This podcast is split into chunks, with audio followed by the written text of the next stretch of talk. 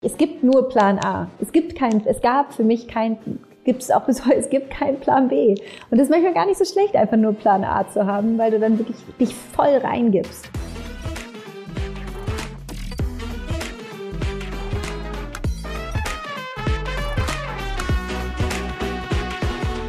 Hallo und herzlich willkommen bei Dare to Create, deinem Podcast für mehr Mut und Kreativität. Mein Name ist Amy Sarah Carstensen. Ich bin Gründerin von Artlight und meine Mission ist es, so viele Menschen wie möglich zu ermutigen, in ihre kreative Schaffenskraft zu kommen, um ein außergewöhnliches Leben zu führen, ohne Wenn und Aber. Und damit meine ich, dass du dich endlich traust, deine Träume, Visionen tatsächlich in die Tat umzusetzen. No excuses. Ich bin nämlich der festen Überzeugung, dass in jedem Menschen, insbesondere in dir, unglaublich viel Kreativität, Schaffenskraft und Ideenreichtum stecken. Wir brauchen hin und wieder nur einen kleinen Schubs, etwas Inspiration, um diese tatsächlich umzusetzen und um in unsere wahre Größe zu kommen. Und heute spreche ich mit einer ganz besonderen Gästin.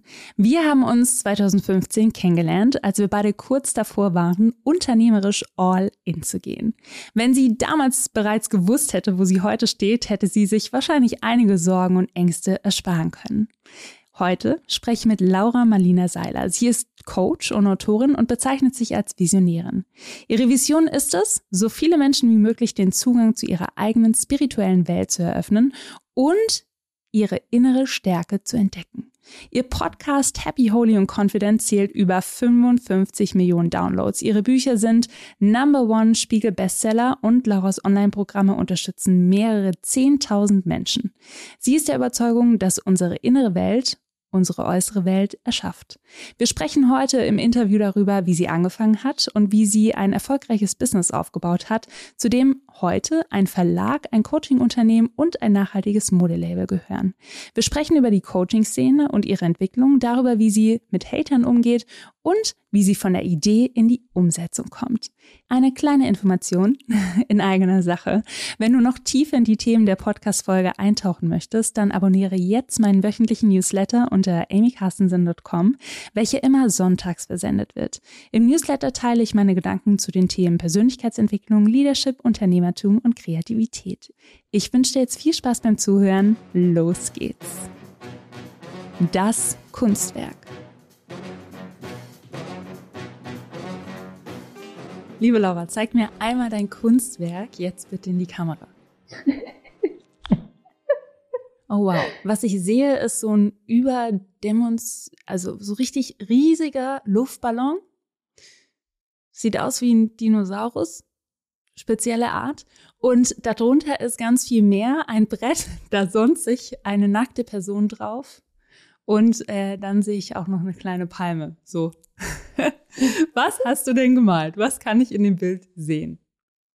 Also eigentlich äh, wollte ich ein Bild malen, ähm, was eine mega schöne Erinnerung aus meinem Leben ist, wo ich surfen war morgens und dann sprang ein riesiger Wal aus dem Wasser oder eine oh, Walin wow. ähm, und war so wirklich komplett mit ihrem ganzen Körper in der Luft und ließ sich damit also ins Wasser platschen und das war so 200 Meter von mir entfernt einfach und das war jetzt die, die grafische, super kreative Übertragung davon auf ein Blatt Papier.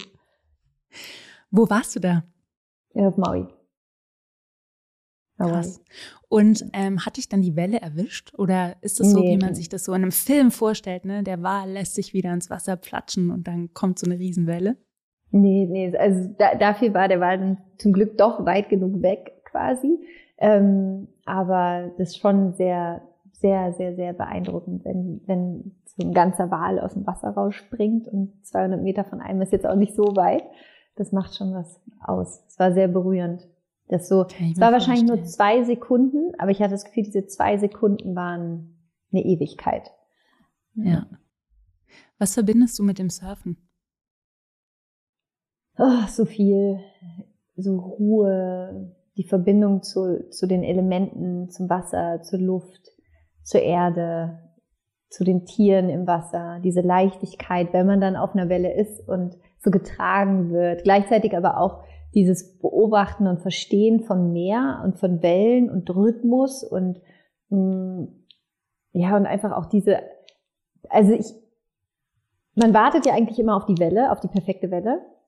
Und ich habe irgendwann, und manchmal ist man vielleicht so ein bisschen genervt, weil man denkt so, oh, ne, wann kommt die nächste Welle? Und irgendwann habe ja. ich aber für mich gemerkt, eigentlich, so sehr ich es auch liebe, dann die Welle zu surfen, aber genauso schön sind die Momente, wo du einfach auf deinem Surfbrett sitzt und in die Weite des Meeres blickst quasi und auf die Welle wartest. Also so, für mich ist Surfen purer Seelenfrieden. Ja. Ja. Ist schön, man kann ja da auch kein Handy mitnehmen. Nee, tatsächlich das heißt. Also man kann wahrscheinlich schon. Wahrscheinlich aber, schon. Ne? aber Macht ich, man äh, ich will es nicht machen. Stelle ich mir sehr schön vor. Und vor allem ruhig und trotzdem mit viel Bewegung. Und viel, ja. wo man sich auch darauf einstellen darf, dass man selber ja einfach erstmal abwartet und dann den richtigen Moment erwischt. Ja, komplett. Es ist Eigentlich viel ja. loslassen von dem, wie du denkst, wie es sein soll. Viel beobachten, viel wahrnehmen, viel sich so hingeben. Ne? Du folgst ja eigentlich einfach nur dem, dem, dem Movement, also der Bewegung des Wassers, der Welle und wirst irgendwie ein Teil davon. Ja, schon sehr meditativ auf jeden Fall. Also dieses Gefühl, wenn man danach rauspaddelt wieder oder an den Strand paddelt und dann einfach denkt, wow, geil, oh geil, ist einfach so geil. das ist eins meiner Lieblingsgefühle. Das Interview. Sich so oder loszupaddeln. Du bist vor wie vielen Jahren losgepaddelt mit deinem eigenen Business? 2015. 2015. Acht Jahre. Kannst du uns vielleicht mal in den Moment zurücknehmen, ähm, wo du das erste Mal den Gedanken hattest, das ist genau meine Berufung und das ist das, was ich machen möchte? Also den Gedanken hatte ich tatsächlich schon ungefähr fünf Jahre früher noch, ähm, wo ich selber auf einem, das erste Mal auf einem Coaching-Webinar, nicht Webinar, auf einem Coaching-Seminar ähm, war und das für mich so eindrücklich war und so life-changing tatsächlich, dass ich noch in dem Seminar dachte, ich will das beruflich machen. Ähm, gar nicht so sehr, ich will unbedingt als Coach arbeiten, das dachte ich mir schon, aber ich wusste so, ich will vor allen Dingen dieses Wissen in die Welt bringen. Weißt du, also ich will, dass da nicht 40 Leute in diesem Seminar sitzen, sondern dass da 20.000 sitzen im Sinne von Menschen, die einfach in Kontakt kommen mit ihrer inneren Welt und in dieses Bewusstsein, dass einfach alles in uns selbst beginnt und dass wir, wenn wir in uns selbst etwas verändern, sich eben auch das Außen verändert. Aber dafür brauchst du eben die Tools. Es ist super schwierig, das rein aus sich selbst heraus entstehen zu lassen. Vor allen Dingen wir leben halt alle in unserer eigenen Bubble, ne, in unseren eigenen vier Wänden ja. von unserer mentalen Kiste, die wir uns so geschaffen haben. Und es ist super schwierig, manchmal da rauszugucken. Und für mich ist halt das, was ich jetzt beruflich mache, ist so, ich stelle mir immer vor, wie alle in so Kisten stehen und das, was ich beruflich mache, ist so, weißt du, wie bei so einem Geschenk, dass so alle vier Seiten so aufgehen und man erstmal in dieser, sich wieder in dieser Weite des Lebens entdeckt und sieht. Und das wusste ich tatsächlich seit dem ersten Moment, als ich mit dieser, mit, mit diesem Thema in, in Kontakt gekommen bin, dass ich war so, ich möchte mein ganzes Leben lang nichts anderes machen, als mich damit zu beschäftigen. Und wenn du uns zu dem Seminar mitnimmst, was war so das absolut größte Learning für dich? Also schon fast life-changing. Gab es da so einen Golden Nugget? Mehrere. Also ich glaube, das eine Golden Nugget war für mich überhaupt, also überhaupt in dieses, in eine Welt reinzukommen, wo anders gedacht wird. Also wo nicht dieses gemütliche Elend, alle sind halt irgendwie so in ihrem gemütlichen Elend und so ist es halt und so machen wir jetzt halt für immer weiter und wir sind alle halt emotional so ein bisschen abgestumpft, ist halt so, ja, und so ist halt die Welt. Und so bin ich halt vorher so ein bisschen durch die Welt gelaufen im Sinne von, ja. ist halt scheiße, ja, um es auf Deutsch zu sagen. Gibt auch mal ein paar coole Momente, aber unterm Strich ist es eigentlich scheiße. Und ähm, ich fühle mich in mir schlecht, ich habe Ängste, ich, ich fühle mich klein, ich fühle mich ungeliebt, ich fühle mich einfach abgeschnitten von mir, von der Welt. Und das ist aber irgendwie so, weil irgendwie ist es bei allen so, ja. Und ich glaube, das größte Golden Nugget für mich in diesem Seminar war so, wow, krass, es geht so anders. Es geht so anders. Es gibt so eine andere Möglichkeit. Und es gibt all die Tools dafür. Und es fängt einfach in mir an. Ich brauche gar nichts im Außen verändern, sondern es reicht, wenn ich das in mir verändere.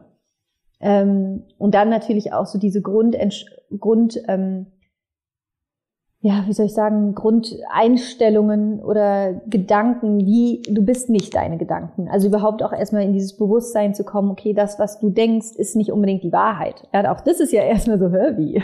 Doch. ja. Und überhaupt erstmal da in dieses Bewusstsein zu kommen, okay, krass, ich kann meine Gedanken bewusst verändern. Und wenn ich meine Gedanken verändere, verändert sich alles um mich herum. Ähm, und auch die Unterscheidung zwischen dem, was tatsächlich ist. Ja, also das, was wirklich ist und die Bewertung, die wir den Dingen geben.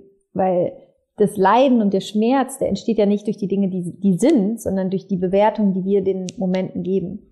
Ähm, da gibt es ja zum Beispiel super spannende Studien auch von zum Beispiel Zwillingskindern, die genau gleich aufgewachsen sind. Aber der eine wird, lebt voll erfüllt, der andere gar nicht. Sie haben aber beide exakt die gleichen Erfahrungen gemacht. So, okay, woran liegt es? Unter anderem daran, dass sie gleichen Erfahrungen eine vollkommen andere Bedeutung geben, eine Rückschlussfolgerung über sich selbst dadurch eben auch und dadurch ihr Leben ganz unterschiedlich leben. Und wir brauchen dafür keinen Zwilling, sondern wir machen das alle immer und die ganze Zeit. Und das war für mich damals, glaube ich, so diese, dieser, diese diese Erfüllung, die für mich darin lag, war, wow, ich kann es irgendwie anders machen. Ich kann mein Leben anders leben als all das, was ich bis jetzt gelernt habe. Und das Geilste ist, ich brauche erstmal nur mich dafür und die innere Bereitschaft, was ändern zu wollen und auch zu können. Ja. Damit Danke. ging das dann irgendwie los. und was waren dann deine ersten Schritte? Also du warst bei dem Seminar, hast dir gedacht, das will ich mein Leben lang machen. Ich will es für mich selber lernen. Ich will diese Tools auch weitergeben. Und was hast du dann gemacht? Dann bin ich erstmal in die USA, weil das war eine Woche bevor mein Stipendium in den USA in Berkeley begonnen hat. Und ähm, ich bin dann erstmal in die USA, habe da dann ähm, aber auch schon beschlossen, ich will meine Masterarbeit zu dem Thema Coaching schreiben. Und habe mich dann schon angefangen, auch so ganz viel in die Themen reinzulesen, war so richtig on fire. Und bin dann zurückgegangen, habe dann meinen Master zu Ende gemacht in Deutschland und habe aber weiterhin die Seminare auch besucht, ähm, habe immer immer also unterschiedliche Coaching-Seminare besucht, angefangen mich weiterzubilden, habe dann erstmal angefangen ähm, in der Musikbranche zu arbeiten als Musikmanagerin. Und habe aber damals schon zu meinem Chef gesagt, hey, ich will parallel meine Coaching-Ausbildung machen. Und habe dann auch gesagt, zahl mir weniger Gehalt, zahl mir lieber die Hälfte meiner Coaching-Ausbildung dazu. Das hat er dann auch gemacht. Und ich habe dann parallel zu meinem ersten Job ähm, die Coaching-Ausbildung damals in Berlin gemacht und habe dann auch schon ganz viel angefangen zu coachen. Ich habe damals dann, ich weiß noch, alle meine Bekannten gecoacht und hat, habe mich dann immer, äh, ich hatte halt meine kleine Einzimmerwohnung in Neukölln und war so, ja, okay, ähm, hier kann ich jetzt irgendwie die Leute nicht so gut coachen.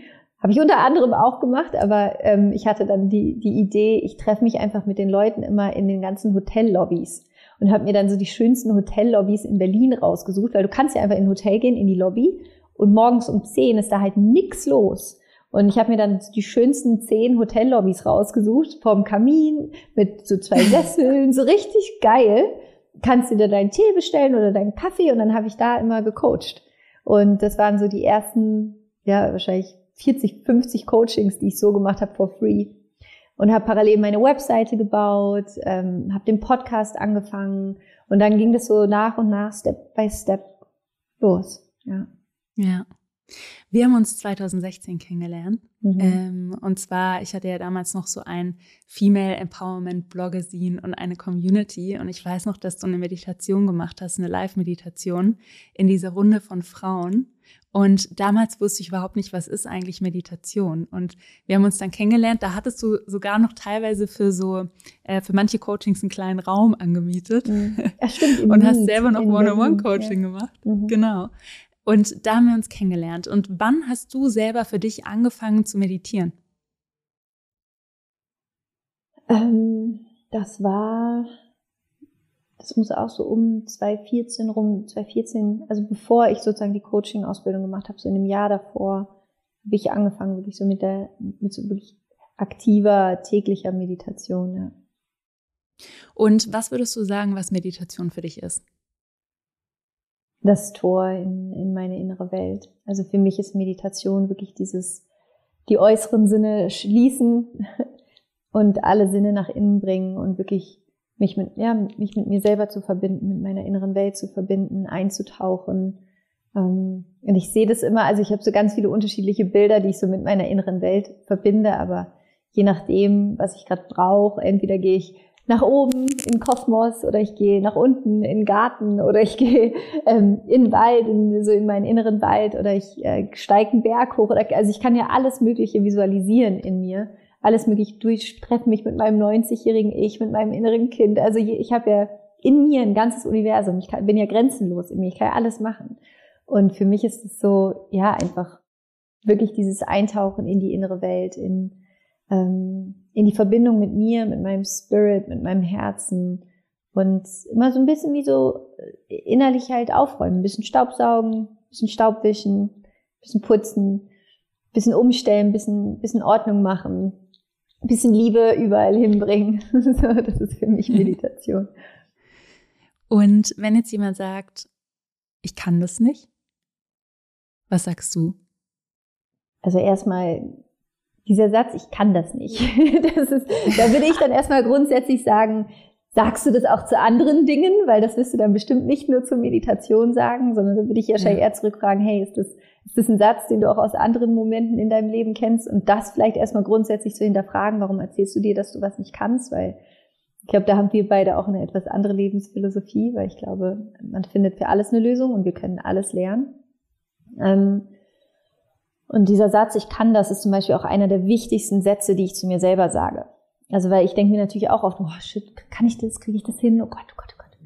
Und dann sage ich mir doch, ich kann das. Wahrscheinlich muss ich dafür noch ganz viel lernen und wachsen, aber ich kann es. Ich weiß, ich kann es. Ich muss dafür noch irgendwas machen, aber ich werde es können. So. Ähm, und wenn jemand sagt, ich kann nicht meditieren, würde ich einfach sagen, probier's doch einfach mal. Fang, fang, fang einfach an. Mach eine drei Minuten Atemmeditation. Du musst nichts anderes machen, als dich auf dein Einatmen und Ausatmen zu konzentrieren. That's it. Und dass es da eben auch kein richtig oder falsch gibt, sondern jedes Mal, wenn du in der Meditation wahrnimmst, ah, okay, da bin ich jetzt gerade wieder bei meiner Einkaufsliste gewesen oder ne, jetzt bin ich gerade irgendwie, keine Ahnung, ins Meeting in drei Tagen gelaufen in meinem Kopf, dann stellst du dir vor, das war jetzt einfach eine Gedankenwolke, lässt die weiterziehen und lässt sich wieder in dir selber so in dich reinfallen. Und das ist am Anfang das, das Erste, überhaupt immer wieder dich in diesen Moment, in den gegenwärtigen Moment zurückzuholen. Das ist so eine schöne, machtvolle Praxis für einen selbst, weil dieser Moment ist ja einfach alles, was wir haben. Dieser, in diesem Moment ja. liegt all deine Schöpfungskraft. In diesem Moment ist alles. Jede, jede nächste Entscheidung, jede Handlung, jedes Gefühl liegt in diesem Moment. Und wenn du aber nicht lernst, hier zu sein, wie willst du dann wirklich aktiv erschaffen können? Kannst du nicht. Das heißt, Meditation ist für dich eben wirklich oder für jeden Menschen einfach die Möglichkeit, in diesen Moment zu kommen, hier dich zu zentrieren und dann aus dieser inneren Zentrierung nach draußen zu gehen. Weil das, woher du im Innen kommst, ist wohin du im Außen gehst. Und wenn bei dir im Innen halt nur Shit ist, jetzt mal hart gesagt, im Sinne von ne, nur negative Gedanken, nur ich kann das nicht, nur ähm, ich bin dafür zu blöd, zu klein, plus all die anderen limitierenden Glaubenssätze, dann wirst du immer genau dahin gehen im Außen und dich immer wieder darin bestätigen. Und das ist halt das größte Geschenk, was wir uns selber machen können, zu gucken, okay, wo muss ich denn im Innen herkommen, um da im Außen hingehen zu können? Ja. Und Meditation ist dafür, das ist, das ist quasi die Exit Door, gleichzeitig wie die, die Eintrittstür in, in die Entstehung deines Lebens.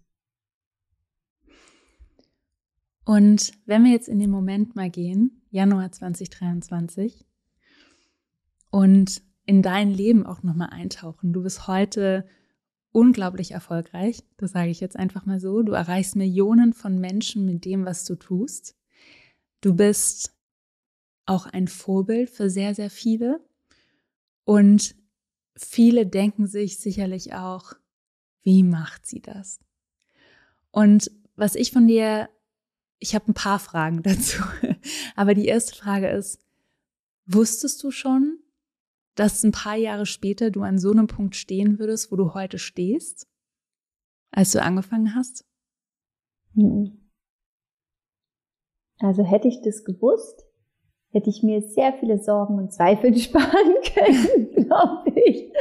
Ähm, was ich immer wusste, was ich immer wusste, ist, ich habe ein Calling. So, das wusste ich immer schon als kleines Kind. Ich wusste schon als kleines Kind, mich hat immer sowas wie so innerlich, wie so ein Magnet angezogen. Ich konnte es nie so genau sagen, was es ist, aber ich wusste immer, irgendwas ist da, was mich führt, was mich leitet, was ich habe ein Calling. So, ich, ich, also das ist was, was ich bis heute, das ist, das spüre ich so tief und stark in mir. Und dem habe ich immer vertraut. Also das ist, ist eher so rum, dass es eher so was in mir war, wo ich wusste, erstens will ich eh nichts anderes machen, deswegen mache ich es gleich irgendwie richtig und go all in, weil es ist für mich eh, es gibt nur Plan A. Es gibt kein, es gab für mich kein, gibt es auch bis heute, es gibt keinen Plan B. Und das ist manchmal gar nicht so schlecht, einfach nur Plan A zu haben, weil du dann wirklich dich voll reingibst. Und, ähm, und dadurch, dass ich so liebe, was ich tue und so begeistert darüber bin, ähm, habe ich auch den ganzen Weg zum größten Teil auch immer sel selber super genossen. Auch wenn es super tough war, natürlich noch immer noch ist an, an vielen Momenten. Ähm, aber gleichzeitig ist es tausendmal schöner, als dass es tough ist, quasi. Ähm, ja. Und ja, also ich, ich habe nicht gewusst, dass das das ist, wo ich hinkomme. Und für mich ist es auch, ich bin unfassbar dankbar für alles, was ist. Also ich wache morgens auf und sage Danke, 10.000 Mal einfach Danke. Das habe ich aber auch schon 2015 gemacht. Das ist nicht, dass ich das erst sage, seitdem der Erfolg da ist, sondern das mache ich seit Anfang an. Ähm, und ich glaube, deswegen ist auch unter anderem der Erfolg da, weil ich eben auch schon damals all das anerkannt habe, was schon da war, obwohl gar nichts da war, wahrscheinlich von außen betrachtet. Ähm, aber es ist für mich auch das, was jetzt da ist, ist, wie soll ich es beschreiben? Das ist für mich, für das, was ich sehe, was möglich ist. Es ist so der erste Schritt, weil ich einfach glaube, dass dieses Thema wirklich in die ganze Welt gehört. So. Und ich, ich bin unfassbar dankbar für das, was ist und ich feier's und sehe es aber auch trotzdem wie, das ist ja bei dir auch so. Es ist ja nicht, dass ich jetzt sage, ja gut, bin fertig, war schön, so, zack, Haken dahinter, ab jetzt chill ich nur noch irgendwie auf einem Berg und meditiere den ganzen Tag, sondern ich bin ja selber so begeistert von dem, was ich tue, dass ich also ich hatte letztens so ein Seminar, also einen Workshop, wo es hier um die Company ging. Und dann war eben auch die Frage, wie lange willst du arbeiten? Und ich war so, bis zum letzten Tag meines Lebens. Also ich sehe mich auch noch mit 98 oder 99 ähm, Interviews geben, Bücher schreiben, auf irgendwelchen Bühnen stehen. Das ist für mich, ich habe nicht vor, jemals in Rente zu gehen oder so. Das existiert gar nicht in mir, diese Option. Ähm, weil ich einfach, ich, das, was ich beruflich tue, das bin ich das ist nicht mein Beruf, sondern das bin ich. Das ist so viel von mir. Ähm, ja, deswegen, ich bin, ich bin gespannt. Ich bin sehr gespannt, wo die Reise weiterhin geht, auf jeden Fall. Ich bin auch schon gespannt. Aber ich glaube, sie geht definitiv noch weiter und noch weit in die mhm. Welt hinaus. Und wenn man dich jetzt so von außen, wenn man dein Content sieht, wenn man sieht, was du machst, und das finde ich immer ganz interessant, wir kennen uns ja jetzt schon so ein bisschen, wenn und jemand weiß, dass wir uns kennen, dann kriege ich oft die Frage gestellt, sitzt Laura den ganzen Tag da und meditiert? Ist Laura immer so komplett in ihrer inneren Mitte? Hat die auch mal einen Scheißtag? Ich antworte immer, fragst du selber. Aber wie würdest du denn die Antwort äh, oder welche Antwort würdest du darauf geben? Es ist so schön, dass du die Frage stellst tatsächlich, weil ich habe heute Morgen darüber nachgedacht, dass ich eine meiner nächsten Podcast-Folgen wird sein, die Wahrheit über Laura Marlina Seiler. Weil ähm, ich feststelle, dass viele Menschen ein, ein Bild dann von mir haben und äh, zum Teil wahrscheinlich auch irgendwo verständlicherweise, ähm, ne, genau das, dass ich eigentlich den ganzen Tag, obwohl nie verständlicherweise stimmt eigentlich nicht, weil ich ja schon immer sehr, sehr, sehr, sehr klar auch im Podcast erzähle, wie es mir geht und was los ist und auch auf Instagram. Ähm, aber natürlich lebe ich ein, ein krass erfülltes Leben. So. Habe ich Herausforderungen? Äh, hell yes. so, auf jeden Fall. Ähm, habe ich Scheißtage? Auf jeden Fall. Gestern hatte ich so einen Tag, ich bin morgens aufgewacht und ich habe schon gemerkt, oh, das, uh, das fühlt sich nicht gut an.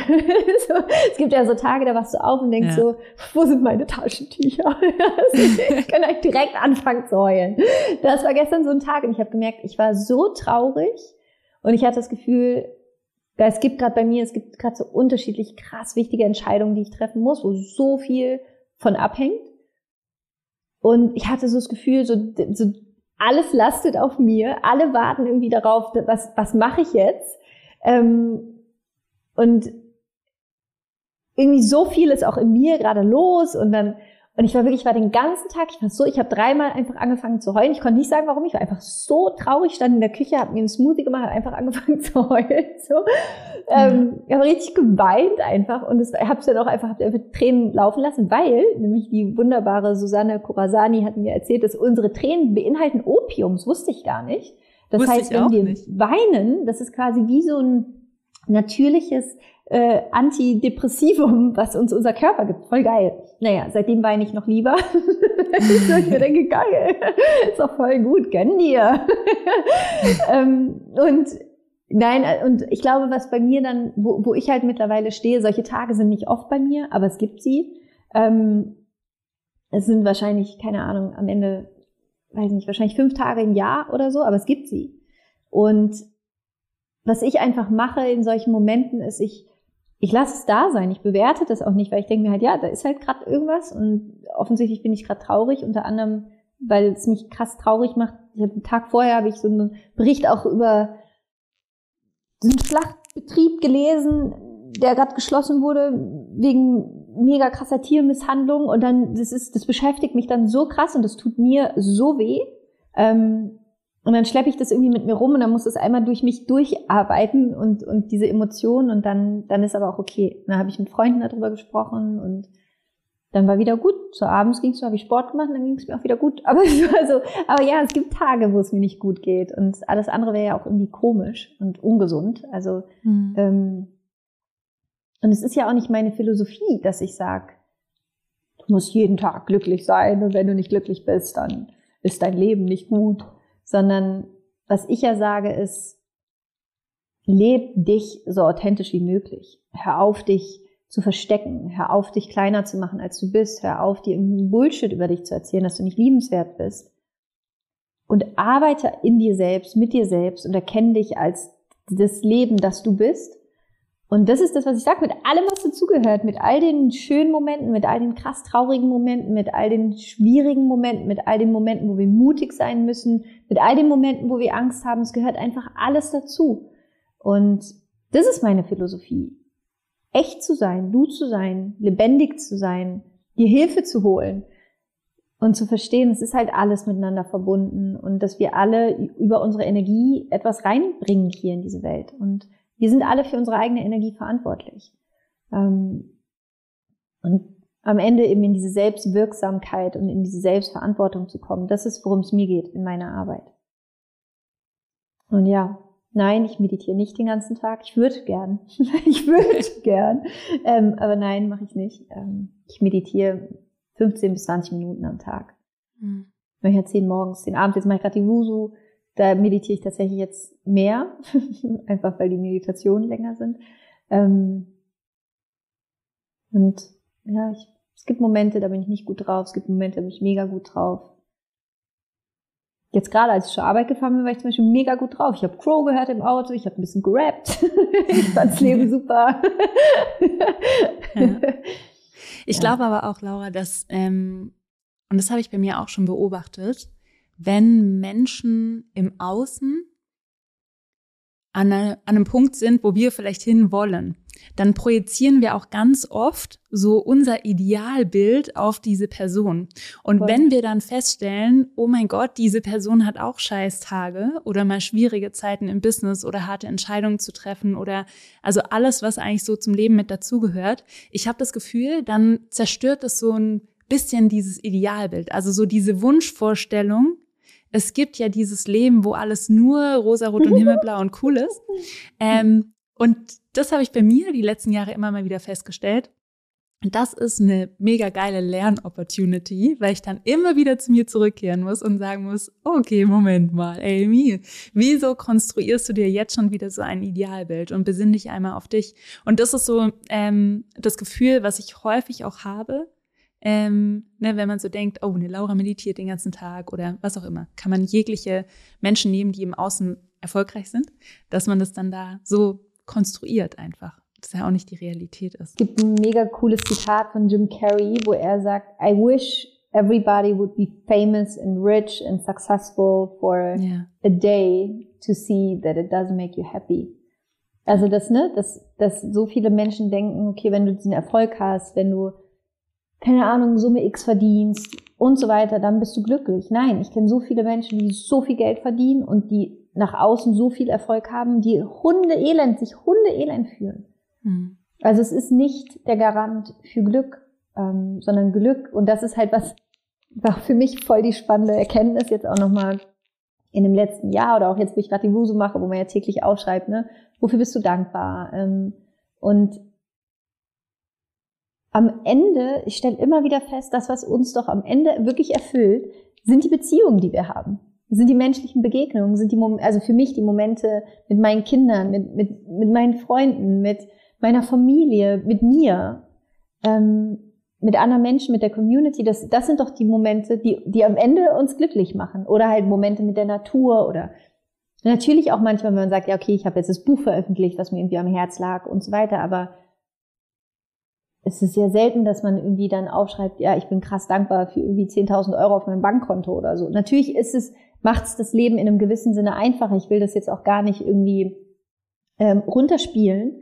Überhaupt nicht. Ich will einfach nur sagen, dass das, was uns oft suggeriert wird im Außen als Erfolg, nicht der Garant für Glück ist.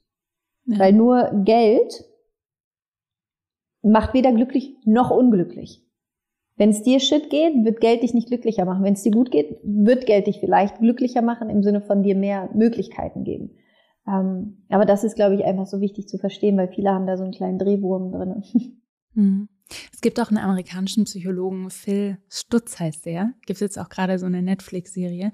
Und der sagt auch immer, ne, ähm, um wirklich glücklich zu sein, musst du erstmal gucken, dass dein Body gesund ist, also dass du körperlich fit bist, weil wenn du nicht gesund bist, kannst du noch so tolle Beziehungen haben oder noch, ja, sage ich mal, ähm, ähm, ja, dich selbst verwirklichen. Und das zweite, der zweite Layer sind dann aber direkt Beziehungen und das dritte ist dann das ganze Thema Selbstverwirklichung. Das fand ich auch total spannend.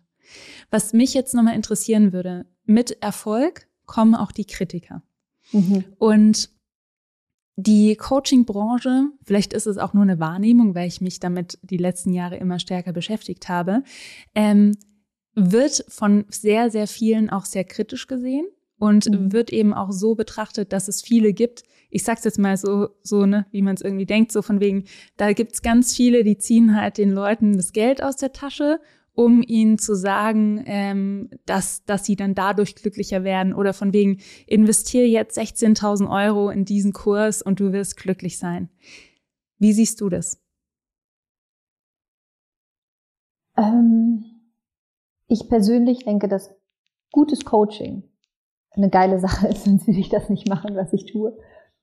Ähm, und ich würde es niemals missen wollen und ich würde niemals irgendwie sagen, ja, ist irgendwie alles Überhaupt nicht, sondern ich, ich glaube so sehr daran, an, an die Tools, an die Möglichkeiten, weil ich es einfach in meinem eigenen Leben und auch mit allen Menschen, mit denen ich jetzt bis jetzt gearbeitet habe, einfach sehe, welchen Effekt es hat.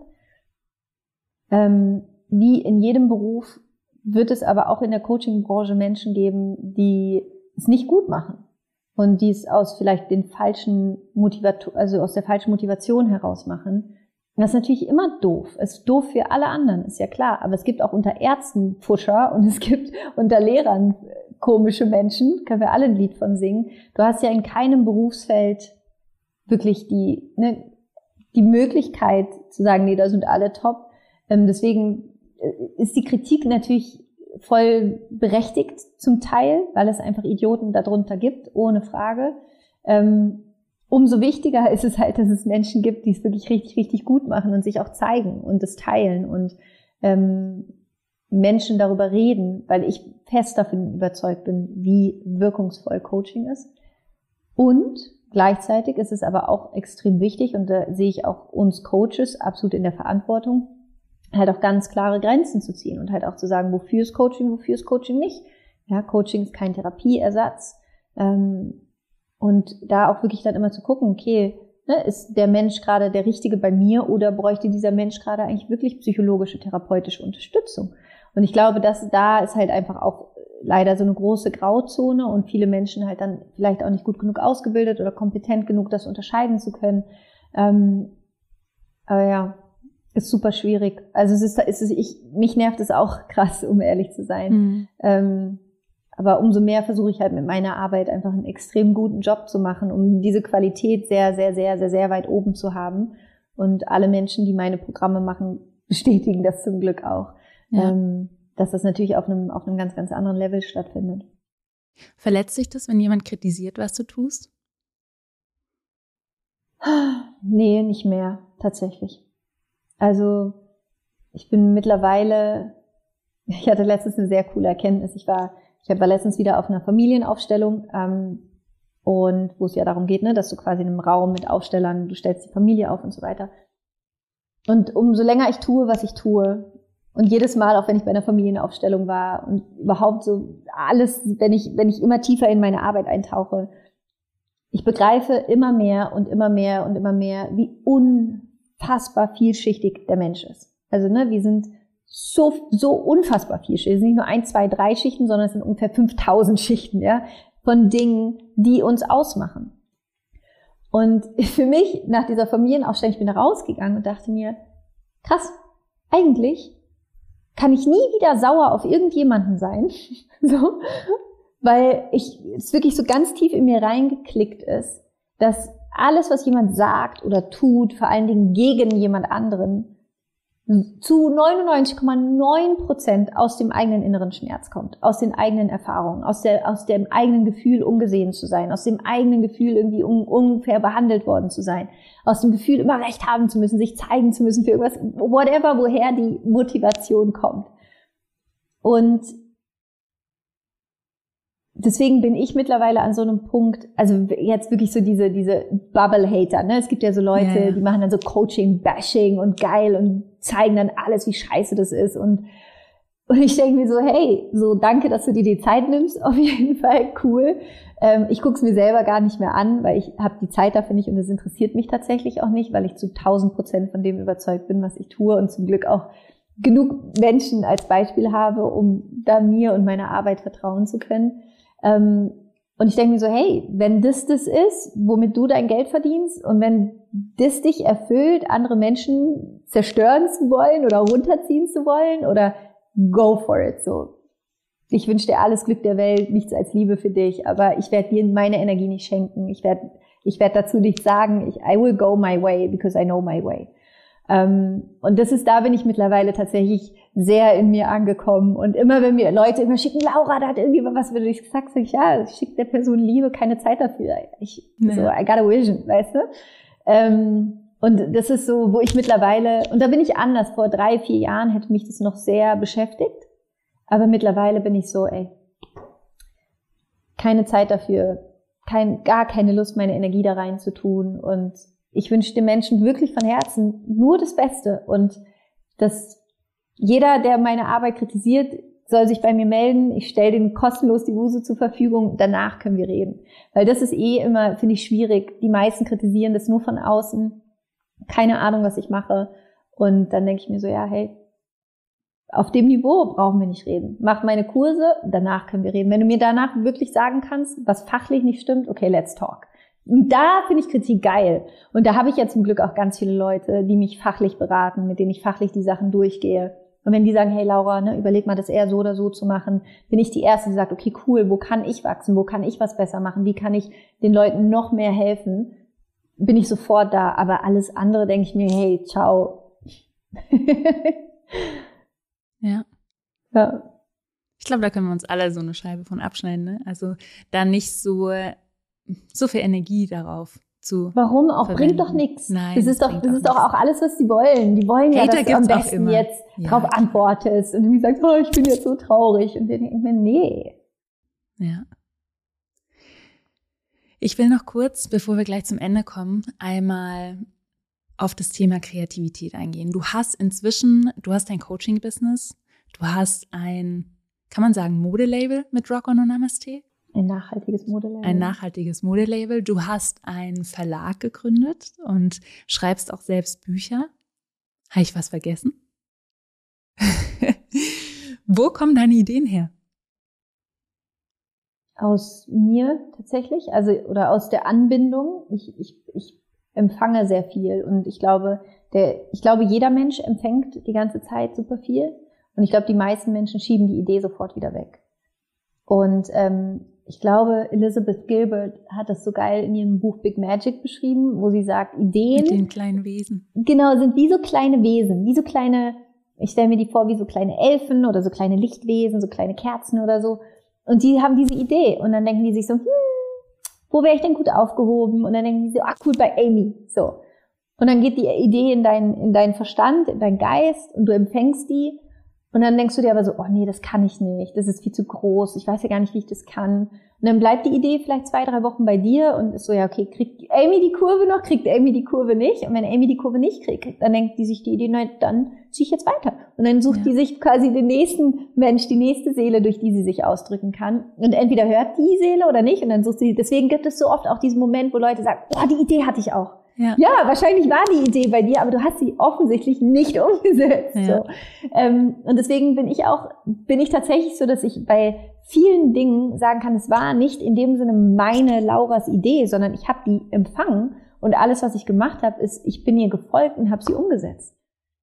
Und wie kommst du dann tatsächlich in die Umsetzung? Das ist ja so was, woran die meisten dann scheitern, sagen, ich habe eine Idee und dann ähm, kickt irgendwie direkt der Verstand rein und sagt, deshalb kannst du das nicht, das ist viel zu kompliziert, kostet zu viel Geld etc. Könnte man eine, also wahrscheinlich ein Buch schreiben darüber, was unser Verstand uns alles versucht ja. zu sagen, um etwas nicht zu tun. Ja. Und wie kommst du dann tatsächlich in die Umsetzung? Weil es ist ja wirklich Wahnsinn, was du alles geschaffen und kreiert hast so die letzten Jahre.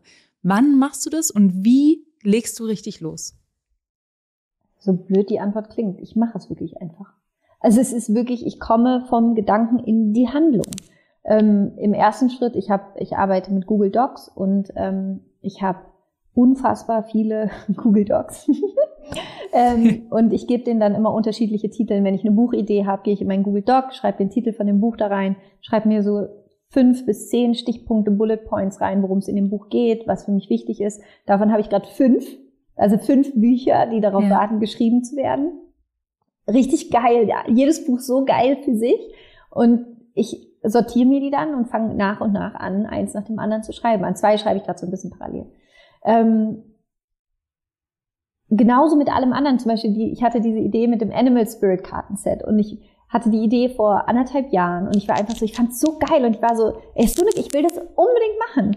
Und es hat mich selber so begeistert. Und dann habe ich wirklich erstmal im Internet recherchiert nach einer Grafikerin, dann habe ich mit Leuten darüber geredet, da meinten die, oh, ich kenne voll die gute Grafikerin, dann habe ich mit der telefoniert, hatte mir den ersten Draft geschickt, ich war so, so geil. Und dann haben wir einfach angefangen. Und das ist, glaube ich, dieses, also wirklich so dumm es klingt, Aktion. Also wirklich, mach den Google Doc auf, ruf Leute an, guck, wer kann mir helfen, was sind die ersten Schritte, was brauche ich eigentlich dafür?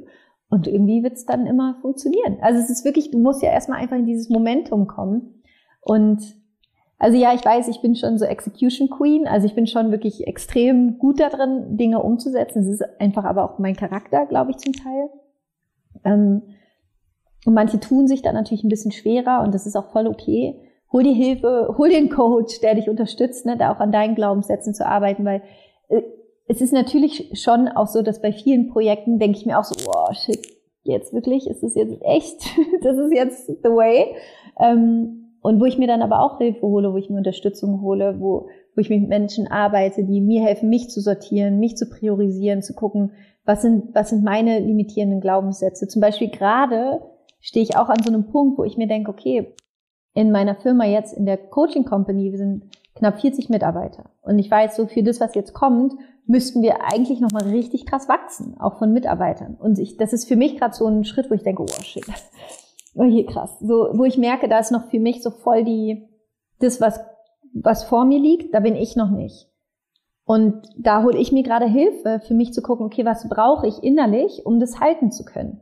Und dann, wenn ich mich ready fühle, werde ich diese Entscheidung treffen und dann geht's weiter. Aber da halt auch immer, ne, dieses zu gucken, wann, wann bist du nah genug ran, dass du gehen kannst, damit es dann mitgehen kann. Ja. Ich habe da immer so ein Bild im Kopf, dass man nicht den Berg runterrennt und über seine eigenen Füße stolpert. Und deswegen finde ich, ist so diese innere Arbeit unglaublich wichtig, insbesondere auch, wenn ums, es ums Business geht. Ja. Ähm, ich arbeite auch seit Jahren mit äh, Mentoren und Coaches, weil das sind das ist sehr, sehr schnelllebig. Also kann es sein, wenn man eben Vollgas gibt und dass man da selber, wie du schon richtig gesagt hast, so innerlich mitkommt und ja. den Raum dafür halten kann, weil das unglaublich wichtig ist auch. Ja. Wahnsinn. Und ich, ein Punkt, den ich auch wichtig finde, den du gerade gesagt hast, ist, man muss ja nicht alles selber können. Man kann sich immer wieder Hilfe suchen. Also entweder Hilfe von Menschen, von denen man lernen kann, die schon da sind, ja. wo man hin möchte. Ähm, das ist für mich ganz klar immer Mentoring oder eben auch Hilfe, Unterstützung in der Umsetzung. Du musst selbst keine Grafikdesignerin sein, mhm. um das Animal Spirit Kartenset zu machen. Du kannst dir Unterstützung holen. Und gerade auch wenn man anfängt, und ich finde, das ist auch immer so eine, so eine schöne Ausrede, die man im Kopf hat. Wenn man am Anfang so denkt, ja, die Laura oder Amy, die können das jetzt erzählen, die haben jetzt ein Team und so weiter. Aber wir haben auch bei Null angefangen. Und, ja, wir ähm, haben das Team nur, weil wir bei Null angefangen haben. Genau, richtig. Ja. Und dass es immer einen Weg dahin gibt. Und am Anfang zum Beispiel konnte ich keine Leute bezahlen, aber wir haben gegenseitig wie so eine Art Leistung ausgetauscht oder daran beteiligt, einfach um loszugehen, wirklich in die Umsetzung ja. zu kommen. Und das ist, ja. ja. also das ganz kurz, das ist eine der Sachen, die ich auch Richard Branson, den, den ich super spannend finde, einfach so als Businessmensch, das ist ja seine komplette Arbeitsphilosophie, ne? wirklich zu sagen, okay, ich bin der Ideenbringer und ich suche mir Leute, die das umsetzen können und die dann darin wiederum komplett aufgehen. Und was du eben sagst, gar nicht immer, ich muss das alleine machen, sondern eher zu gucken, ey, mit was für Leuten fände ich es geil zu arbeiten. Das ist ja dann auch so schön, was daraus entsteht und was du dadurch in deren Leben auch wieder ja. bringst. Ähm, ja. Und ich finde das schön, darüber zu sprechen. Ich hatte ein Podcast-Interview mit einem ähm, Politiker, der ist aber auch Musikproduzent, selbst Musiker, Joe Cialo heißt er. Und der hat jetzt ein Buch rausgebracht und er hat gesagt, Amy, ich kann nicht schreiben, aber ich hatte diese Buchidee. Ich wusste, wie die Geschichte sein soll und was die Menschen geben soll. Und der hat sich Unterstützung geholt von jemand, der das Buch, das Buch für ihn geschrieben hat. Selbst wenn es um ein Buch geht und du die Geschichte weißt und weißt, was da drin sein soll, selbst da gibt es auch Unterstützung. Ne? Mega schön, ja. Die Mutprobe. Ich habe jetzt eine letzte Frage an dich. Mhm. Was möchtest du in den nächsten zwölf Monaten wagen, wo du noch so richtig, sag ich mal, ein bisschen Schiss hast und so richtig aus deiner Komfortzone raus musst? Ähm, auf jeden Fall dieses ganze Company-Thema, Wachstum, ähm, das ist das eine, wo ich merke, da ist gerade irgendwie in mir passiert ganz, ganz viel. Und die Coaching-Ausbildung, die wahrscheinlich im Oktober, November startet. Das ist für mich so ein riesen, a very big leap into the unknown. Mhm. Ja. Da fragen, glaube ich, die Leute auch schon seit fünf Jahren danach. Ja, ne? ich weiß. Warum hast du es noch nicht gemacht? Weil ich mich nicht bereit gefühlt habe. Ja. Weil das war, war mir schon wichtig. Wenn ich das mache, muss ich es fühlen. Es bringt nichts, mhm. wenn ich das mache, nur weil es jemand von mir will. Sondern ich wusste, wenn ich das mache, weil das ist quasi mein Lebenswerk. Da, da muss in mir, muss ich in mir das fühlen und sagen, ja, I'm ready. Und das war zum Glück jetzt letztes Jahr so, dass ich gemerkt habe, okay, I'm ready. Sehr schön. Vielen lieben Dank für das Gespräch. Vielen Dank für deine Insights, deine Tipps und ich bin gespannt, wenn wir in sieben Jahren sprechen. Vielleicht können wir jetzt schon mal ein Interview vereinbaren, wo wir dann stehen werden. Ich freue ja. mich drauf. Danke dir, Amy. Danke für deine Freundschaft und schön, dass du deinen Podcast gestartet hast. Ich super. Ja, ich habe es auch gewagt. Ich habe mich ja. auch erst nicht getraut und dann habe ich gefühlt, jetzt ist es soweit. Ja. Danke. Danke. Nach einer Woche im Schweigekloster, ich bin seit gestern zurück, kann ich definitiv bestätigen, dass Zeit mit uns selbst und Meditation so einiges in unserer inneren Welt verändern kann. Über diese Erfahrung im Kloster berichte ich übrigens in einer Solo-Folge nächste Woche, also abonniere jetzt den Podcast, um die Folge auf keinen Fall zu verpassen. Laura hat mich in unserem gemeinsamen Interview inspiriert, und mich nochmal daran erinnert, dass es keinen Plan B geben muss, sofern wir von Herzen überzeugt sind von dem, was wir tun. Außerdem, dass unser inneres Glück von unserer inneren Haltung und unseren Gedanken abhängt und dass wir diese durch Tools tatsächlich beeinflussen können. Und wenn wir Unterstützung brauchen, ist Coaching und ein Sparing-Partner an unserer Seite Gold wert. Das kann ich aus eigener Erfahrung bestätigen. Ich arbeite seit Jahren mit Coaches zusammen, könnte dankbarer nicht sein, denn sie haben mich in meiner persönlichen Entwicklung und auch mich selbst als Leaderin und Unternehmerin wirklich einige Level nach vorne gepusht. Und wenn du mehr über das Thema Life-Coaching erfahren möchtest, empfehle ich dir Lauras Programme. Und wenn du einen tollen Coach für ein One-on-One-Coaching suchst, also wirklich eine persönliche Begleitung, dann empfehle ich dir die Plattform happily.de. Happily.de ist eine Art Coaching-Boutique mit sehr ausgewählten Live- und Business-Coaches mit langjähriger Erfahrung, einer fundierten und qualitativ guten Ausbildung. Und diese Coaches sind häufig nicht auf Social Media zu finden. Schreib mir jetzt bei Instagram gerne, was du auf der Folge für dich mitgenommen hast. Und tu mir noch einen klitzekleinen Gefallen. Bewerte jetzt die Folge und meinen Podcast auf Spotify oder Apple Podcast. Einfach auf die Sternchen klicken, dauert wirklich nur drei Sekunden und du machst mir damit eine riesengroße Freude. Teile gern auch den Podcast, wenn er dir gefallen hat. Vielen lieben Dank fürs Zuhören. Sei mutig, wild und kreativ. Bis nächste Woche. Dare to Create, deine Amy.